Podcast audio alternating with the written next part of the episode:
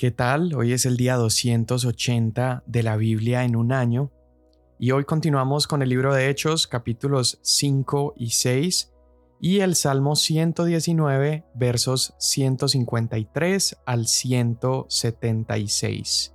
Es un salmo muy largo, por eso lo hemos partido en tantos pedazos. Hechos capítulo 5. Pero cierto hombre llamado Ananías, con Zafira su mujer, vendió una propiedad y se quedó con parte del precio, sabiéndolo también su mujer, y trayendo la otra parte, la puso a los pies de los apóstoles. Pero Pedro dijo, Ananías, ¿por qué ha llenado Satanás tu corazón para mentir al Espíritu y quedarte con parte del precio del terreno? Mientras estaba sin venderse, no te pertenecía, y después de vendida, no estaba bajo tu poder. ¿Por qué concebiste este asunto en tu corazón? No has mentido a los hombres, sino a Dios. Al oír Ananías estas palabras, cayó y expiró, y vino un gran temor sobre todos los que lo supieron. Entonces los jóvenes se levantaron y lo cubrieron, y sacándolo le dieron sepultura. Como tres horas después entró su mujer, no sabiendo lo que había sucedido, y Pedro le preguntó, Dime, ¿vendieron el terreno en tal precio? Sí, ese fue el precio, dijo ella. Entonces Pedro le dijo, ¿por qué se pusieron de acuerdo para poner a prueba al Espíritu del Señor? Mira, los pies de los hombres que sepultaron a tu marido están a la puerta, y te sacarán también a ti. Al instante ella cayó a los pies de él y expiró. Al entrar los jóvenes la hallaron muerta, entonces la sacaron y le dieron sepultura junto a su marido. Y vino un gran temor sobre toda la iglesia y sobre todos los que supieron estas cosas. Por mano de los apóstoles se realizaban muchas señales y prodigios entre el pueblo, y acostumbraban a estar todos de común acuerdo en el pórtico de Salomón. Pero ninguno de los demás se atrevía a juntarse con ellos. Sin embargo, el pueblo los tenía en gran estima y más y más creyentes en el Señor, multitud de hombres y de mujeres se añadían constantemente al número de ellos, a tal punto que aún sacaban a los enfermos a las calles y los tendían en lechos y camillas, para que al pasar Pedro, siquiera su sombra cayera sobre alguno de ellos. También la gente de las ciudades en los alrededores de Jerusalén acudía trayendo enfermos y atormentados por espíritus inmundos, y todos eran sanados. Pero levantándose el sumo sacerdote y todos los que estaban con él, es decir, la secta de los saduceos, se llenaron de celo. Entonces echaron mano a los apóstoles y los pusieron en una cárcel pública. Pero durante la noche, un ángel del Señor abrió las puertas de la cárcel y sacándolos les dijo, Vayan, preséntense en el templo y hablen al pueblo todo el mensaje de esta vida. Habiendo oído esto, al amanecer entraron en el templo y enseñaban. Cuando llegaron el sumo sacerdote y los que estaban con él, convocaron al concilio, es decir, a todo el senado de los israelitas, y mandaron traer de la cárcel a los apóstoles, pero los guardias que fueron no los encontraron en la cárcel. Volvieron pues y les informaron. Encontramos la cárcel cerrada con toda seguridad y los guardias de pie a las puertas, pero cuando abrimos a nadie hallamos dentro. Cuando oyeron estas palabras, el capitán de la guardia del templo y los principales sacerdotes se quedaron muy perplejos a causa de ellas, pensando en qué terminaría aquello. Pero alguien se presentó y les informó, Miren, los hombres que pusieron en la cárcel están en el templo enseñando al pueblo. Entonces el capitán fue con los guardias y los trajo sin violencia porque temían al pueblo, no fuera que los apedrearan. Cuando los trajeron, los pusieron ante el concilio y el sumo sacerdote los interrogó. Les dimos órdenes estrictas de no continuar enseñando en este nombre, y han llenado a Jerusalén con sus enseñanzas, y quieren traer sobre nosotros la sangre de este hombre. Pero Pedro y los apóstoles respondieron, Debemos obedecer a Dios en vez de obedecer a los hombres. El Dios de nuestros padres resucitó a Jesús, a quien ustedes mataron y colgaron en una cruz. A él Dios lo exaltó a su diestra como príncipe y salvador para dar arrepentimiento a Israel y perdón de pecados. Y nosotros somos testigos de estas cosas. Y también el Espíritu Santo, el cual Dios ha dado a los que le obedecen. Cuando ellos oyeron esto, se sintieron profundamente ofendidos y querían matarlos. Pero cierto fariseo llamado Gamaliel, maestro de la ley, respetado por todo el pueblo, se levantó en el concilio y ordenó que sacaran fuera a los apóstoles por un momento. Entonces les dijo, Hombres de Israel, tengan cuidado de lo que van a hacer con estos hombres, porque hace algún tiempo Teudas se levantó pretendiendo ser alguien, y un grupo como de cuatrocientos hombres se unió a él, y fue muerto, y todos los que lo seguían fueron dispersos y reducidos a nada. Después de él se levantó Judas de Galilea en los días del censo, y llevó mucha gente tras sí. Él también pereció, y todos los que lo seguían se dispersaron. Por tanto, en este caso les digo que no tengan nada que ver con estos hombres y déjenlos en paz, porque si este plan o acción es de los hombres, perecerá, pero si es de Dios, no podrán destruirlos, no sea que se hallen luchando contra Dios. Ellos aceptaron su consejo y después de llamar a los apóstoles los azotaron y les ordenaron que no hablaran más en el nombre de Jesús y los soltaron. Los apóstoles pues salieron de la presencia del concilio regocijándose de que hubieran sido considerados dignos de sufrir afrenta por su nombre. Y todos los días, en el templo y de casa en casa, no cesaban de enseñar y proclamar el Evangelio de Jesús como el Cristo. Por aquellos días, al multiplicarse el número de los discípulos, surgió una queja de parte de los judíos helenistas en contra de los judíos nativos, porque sus viudas eran desatendidas en la distribución diaria de los alimentos.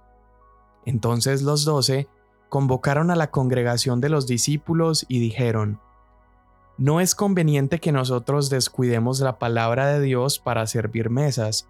Por tanto, hermanos, escojan de entre ustedes siete hombres de buena reputación, llenos del Espíritu Santo y de sabiduría, a quienes podamos encargar esta tarea. Y nosotros nos entregaremos a la oración y al ministerio de la palabra.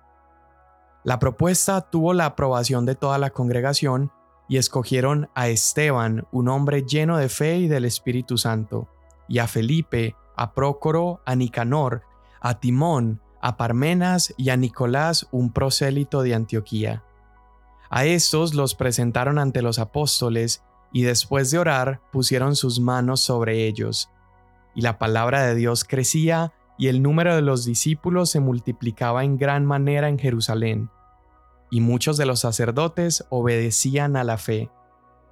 Esteban, lleno de gracia y de poder, hacía grandes prodigios y señales entre el pueblo, pero algunos de la sinagoga llamada de los libertos, incluyendo tanto sireneos como alejandrinos y algunos de Sicilia y de Asia, se levantaron y discutían con Esteban, pero no podían resistir a la sabiduría y al espíritu con que hablaba entonces, en secreto, persuadieron a algunos hombres para que dijeran, Le hemos oído hablar palabras blasfemas contra Moisés y contra Dios.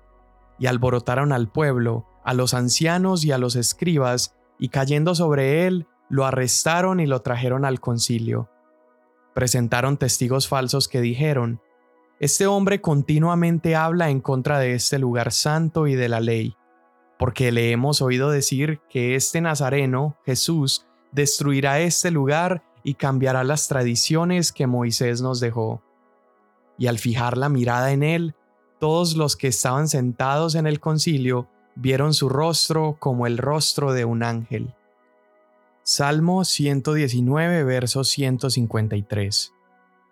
Mira mi aflicción y líbrame, porque no me olvido de tu ley. Defiende mi causa y redímeme, vivifícame conforme a tu palabra. Lejos está de los impíos la salvación porque no buscan tus estatutos. Muchas son, oh Señor, tus misericordias, vivifícame conforme a tus ordenanzas. Muchos son mis perseguidores y mis adversarios, pero yo no me aparto de tus testimonios. Veo a los malvados y me repugnan, porque no guardan tu palabra. Mira cuánto amo tus preceptos, vivifícame Señor conforme a tu misericordia. La suma de tu palabra es verdad, y eterna cada una de tus justas ordenanzas. Príncipes me persiguen sin causa, pero mi corazón teme tus palabras. Me regocijo en tu palabra como quien halla un gran botín. Aborrezco y desprecio la mentira, pero amo tu ley. Siete veces al día te alabo a causa de tus justas ordenanzas. Mucha paz tienen los que aman tu ley, y nada los hace tropezar. Espero tu salvación, Señor, y cumplo tus mandamientos. Mi alma guarda tus testimonios, y en gran manera los amo. Guardo tus preceptos y tus testimonios, porque todos mis caminos están delante de ti. Que llegue mi clamor ante ti, Señor, conforme a tu palabra, dame entendimiento.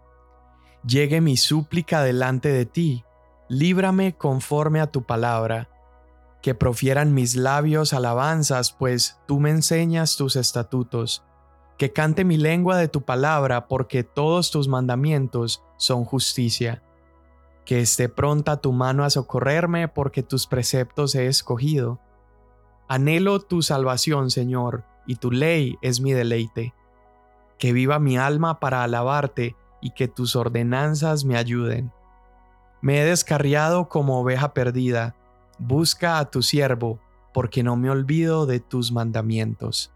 Amén. Muy bien, hoy acabamos ya el Salmo 119 y en nuestra lectura de Hechos 5 y 6, eh, me parece importante recordar algo que vimos al final del capítulo 4. En el capítulo 4 terminamos con la historia de José, a quien le decían Bernabé, era un levita, y este hombre nos muestra cómo estaba viviendo en ese momento los discípulos y los cristianos. Él toma un terreno que tenía, lo vende y pone el dinero a disposición de los apóstoles para que ese dinero pueda usar para bendecir a los pobres y que haya equidad entre ellos. Entonces tenemos esa historia que leímos en el capítulo 4 y como contraste tenemos la historia que empezamos leyendo en el capítulo 5, que es la historia de Ananías y Zafira. Entonces mira esto, en Deuteronomio capítulo 10 vimos que la ley prohibía que los levitas poseyeran terrenos. Y era precisamente lo que poseía José, a quien le decían Bernabé. Él era un levita y poseía un terreno. Y probablemente este acontecimiento de José vendiendo ese terreno no solo era un acto que mostraba el compromiso de los primeros cristianos en bendecir a toda la comunidad, pero lo más probable es que también era un acto de arrepentimiento. Él sabía que no había estado viviendo como Dios había pedido a los levitas que lo hicieran. Entonces toma su terreno y entrega el dinero a los apóstoles. Y acá vemos algo súper interesante y es una transferencia de autoridad. Vemos un cambio de roles. A partir del Nuevo Testamento vemos que ya toda la actividad de Dios y la autoridad que Dios ha entregado a los hombres no la ha dado exclusivamente a una tribu de Israel o al templo construido en Jerusalén, sino que la autoridad se le ha dado a los hijos de Dios. En este caso, especialmente a los apóstoles y a los líderes de la iglesia, porque generalmente eran los levitas los que recibían regalos y ofrendas por parte del pueblo, pero aquí vemos a un levita entregando regalos o entregando esta ofrenda a los apóstoles para que ellos lo distribuyan para el pueblo. Y en esta segunda historia, que es la de Ananías y Zafira, vemos a un esposo y a una esposa que también venden su terreno. Pero a diferencia de Bernabé, estos toman esas ganancias y la ponen delante de los apóstoles no con el fin de bendecir a los más necesitados, sino con el fin de ellos pararse el cuello, de ellos ganar un estatus, de ellos parecer unas personas absolutamente piadosas y generosas, pero en realidad solo era una apariencia. Acá está de alguna manera implícito en el texto que ellos quisieron eh, dar a entender que estaban entregando todo, pero solamente habían dado una parte. Y con una sola palabra del apóstol Pedro, ellos mueren instantáneamente. Acá vemos una vez más esta transferencia de autoridad. Los apóstoles recuerda que eran hombres sencillos, sin educación, no tenían grandes posiciones a nivel social, pero aquí los estamos viendo liderando en nombre de Dios y llenos de la autoridad de parte de Dios. Es por eso que cuando esta pareja miente a Dios o miente a la iglesia, cae juicio sobre ellos. Entonces en ambas historias, tanto la historia de José vendiendo su terreno como la historia de Ananías y Zafira, vemos que la autoridad se está trasladando de Israel y del templo ahora a la iglesia. Y Dios está usando a la iglesia para traer justicia al oprimido, pero también justicia al opresor. Lo vemos en la muerte de Ananías y Zafira. Ellos roban aquello que ellos habían jurado que era para el pobre y para el necesitado. Y a cambio de eso, ¿qué reciben? Justicia de parte de Dios. Y acá yo quiero aclarar algo. El problema de Ananías y Zafira no es que no hayan dado todo lo que tenían a la iglesia y por eso murieron, no. Algunas personas usan este texto y lo tuercen para tratar de intimidar y asustar a la gente para que sean generosos, pero la verdad es que el texto no se trata de eso. El problema con ellos es que ellos mintieron y ellos querían verse muy piadosos y muy generosos y estaban aparentando ser muy dadivosos. Lo que ellos estaban haciendo era todo lo contrario a lo que los demás hacían. Vendían sus posesiones para bendecir a los más desfavorecidos. Pero Ananías y Zafira vendieron el terreno para tratar de levantar su estatus dentro de la iglesia, para parecer algo más elevado de lo que en realidad había en sus corazones. Y Dios le permite a Pedro discernir esto. Acá vemos a Pedro ejercer uno de los dones espirituales que es la palabra de sabiduría. Nadie le dijo a Pedro más que el Espíritu Santo. Y es interesante cómo aquí dice que Ananías y Zafira quisieron mentirle al Espíritu o mentirle a Dios, pero nos damos cuenta que en realidad Dios no puede ser burlado, no puede ser mentido, porque fue precisamente Dios y el Espíritu Santo los que le revelan a Pedro lo que ha sucedido. Ahora, yo sé que hay personas que pueden leer esta historia y sentirse incómodos. Yo en ocasiones cuando pienso en esta historia puedo sentirme incómodo porque pienso que tal vez Dios fue muy severo con Ananías y Zafira. Pero la realidad es que Ananías y Zafira recibieron exactamente lo que merecían. La verdad es que aún si en medio de nosotros, aún en nuestras iglesias, tal vez podemos ver que ocurren pecados peores que el, que realizó Ananías y Zafira, pero la verdad es que cuando vemos que ocurren cosas peores y Dios no los ejecuta como Ananías y Zafira, no es que Dios haya sido muy severo en el libro de Hechos de los Apóstoles, sino más bien que Dios retrasa su juicio con todos los demás. No es una cuestión de Dios siendo severo con Ananías y Zafira, más bien es una cuestión de que Dios ha sido demasiado paciente con la humanidad. Sabemos que la paga de todo pecado es la muerte, pero Dios es tan bondadoso que está estirando su paciencia, está dando oportunidad a los seres humanos a que nos arrepintamos, cambiemos nuestro proceder y volvamos a sus pies. Bien, y estábamos hablando de cómo esta transferencia de autoridad de Israel, que fue la nación que de alguna manera administraba la justicia de Dios sobre la tierra, ahora vemos que la iglesia es aquella que lo hace.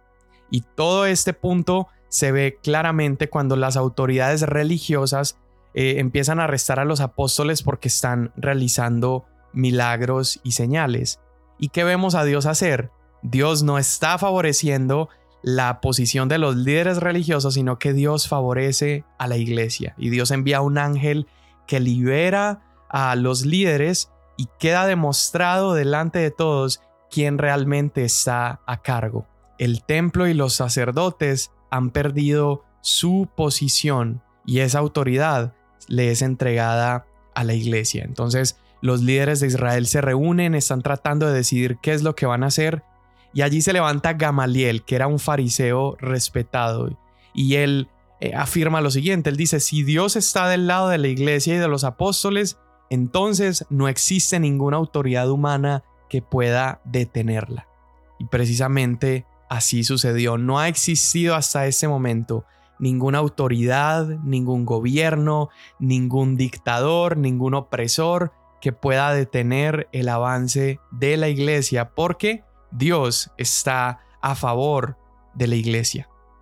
Entonces mira, los apóstoles están obedeciendo a Dios están siendo compasivos con el oprimido, están predicando el Evangelio, se ocupan de los pobres, sanan a los enfermos, liberan a los poseídos. Esto que Dios había prometido hacer durante mucho tiempo y lo que Dios le había pedido al pueblo de Israel, que ellos fueran para el mundo, ahora por fin está ocurriendo a través de la iglesia, a través de los apóstoles.